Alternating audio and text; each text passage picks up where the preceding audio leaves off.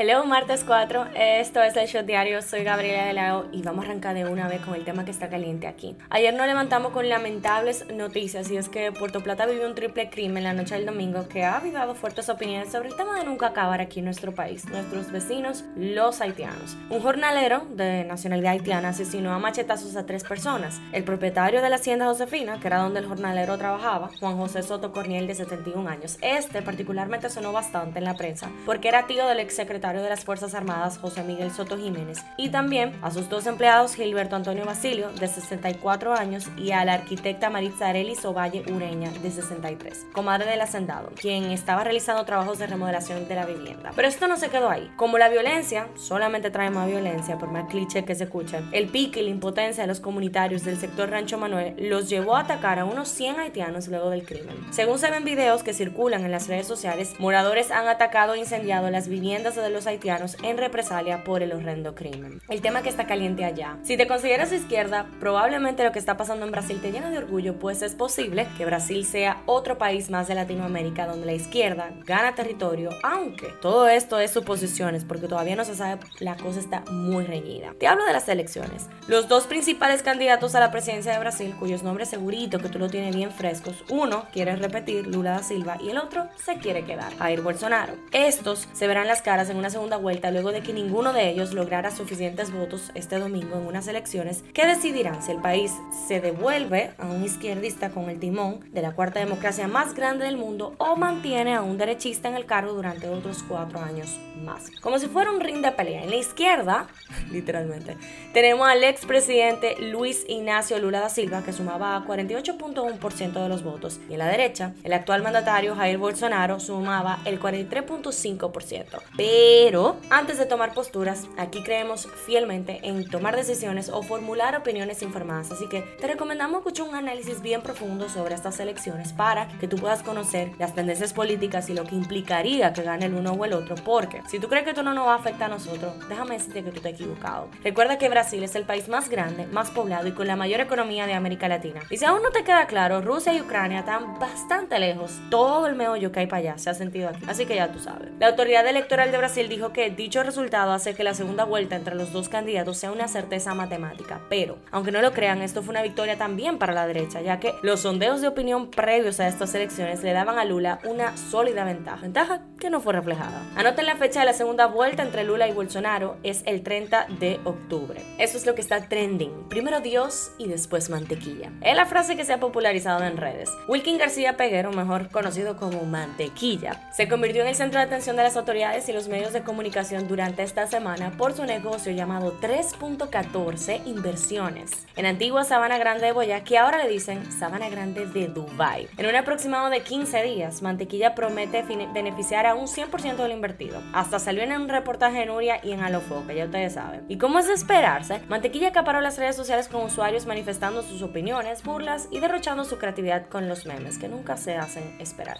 El mismo Mantequilla se puso el Albert Einstein de la República Dominicana. Honestamente me sorprende que él sepa quién es Albert Einstein. ¿Y cómo fue que nuestro propio Albert Einstein se inventó este negociazo? Bueno, los expertos afirman que no es más que una fórmula matemática, no puede funcionar si no hay una inversión. Lo que hace este sistema, que es un sistema Ponzi, segurito que ustedes lo han escuchado anteriormente, inventado hace más de 100 años, le hacen ninguna fórmula mágica, es tomar el dinero de los que van entrando y con eso le van pagando lo que van venciéndose. Por lo tanto, no están haciendo dinero, sino que están haciendo una cadena. Cadena que tarde o temprano se termina rompiendo, porque el negocio solo será factible si siguen entrando más personas. De lo contrario, es para abajo que va. Por cierto, contrario a lo que tú pudieras estar pensando, esto que hace mantequilla no es ilegal. O sea, no hay leyes que sancionen esa práctica menos que se reporte una estafa, pero no te recomendamos que caigan en esta pirámide porque aunque luzcan muy interesantes, no paren nada bueno. El que sí sabemos que no necesita de mantequilla es Elon Musk, que ahora está sonando porque presentó a Optimus, un robot de 20 mil dólares que puede transportar paquetes, regar plantas y colocar piezas. Malas buenas noticias para todo el que le tocaba viajecito para el otro lado de la frontera, las empresas dominicanas que se dedican al transporte terrestre han cancelado las actividades que tenían como destino final Haití debido a la crisis en esa nación. Esa ruta era cubierta por Caribe Tours, servicios turísticos y metro. En las efemérides, El 4 de octubre se celebra el Día Mundial de los Animales, una fecha promovida por la Organización Mundial de Protección Animal con el objetivo de frenar la extinción de muchas especies. Politiqueando un chin. En este episodio de cosas que pensabas que habían, pero no hay en RD, la diputada Juliana O'Neill resalta la necesidad de crear un registro nacional de cáncer en República Dominicana a propósito de que estamos en el mes de sensibilización contra el cáncer de mama. Hablando un poco de salud, en Haití hay un brote de cólera y por supuesto que en este lado de la isla hay que estar atentos. El Ministerio de Salud Pública llamó a la población a seguir las recomendaciones sobre la prevención y sintomatología emitidas del cólera, que es una infección diarreica aguda causada por la ingestión de alimentos o agua contaminados con una bacteria en específico. Un shot deportivo, señores, ya estamos a ley de 11 días para que empiece nuestra temporada favorita. ¿Ya?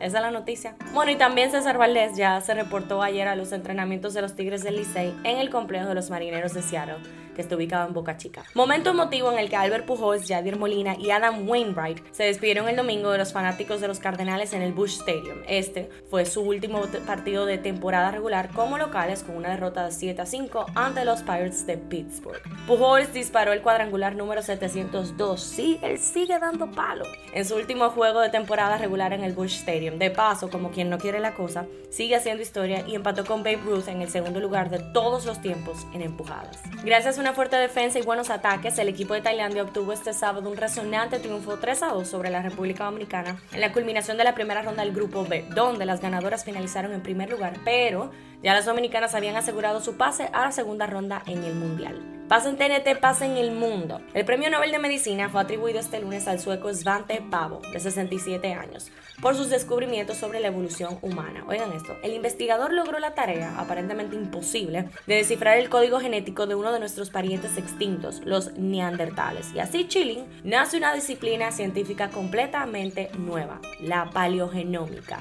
Por primera vez en la historia de Brasil, dos transgéneros ocuparán puestos en la Cámara de Diputados a partir del 2023. Luego de resultar elegidas en los comicios de este domingo, según los resultados oficiales conocidos este lunes. Erika Hilton, del Partido Socialismo y Libertad, fue elegida en Sao Paulo con más de 257 mil votos y Duda Salabert, del Partido Democrático Laborista, con cerca de 208 mil en Minas Gerais. En Indonesia se armó después de un juego de fútbol donde murieron por lo menos 129 personas y 180 terminaron heridos, luego de que los fanáticos del equipo que ganó se tiraran a la cancha a pelear y se armara tremenda estampida. En la farándula, Vaquero anuncia que se convertirá en padre por onceava vez, más cerca de la meta, porque anteriormente el artista había dicho que quiere 12 hijos. Oh vaya. Cifra del día 1.26 millones de dólares. Importante especificar eso. La modelo estadounidense Kim Kardashian tendrá que pagar 1.26 millones de dólares tras una multa de la Comisión de Bolsa y Valores por haber anunciado ilegalmente criptomonedas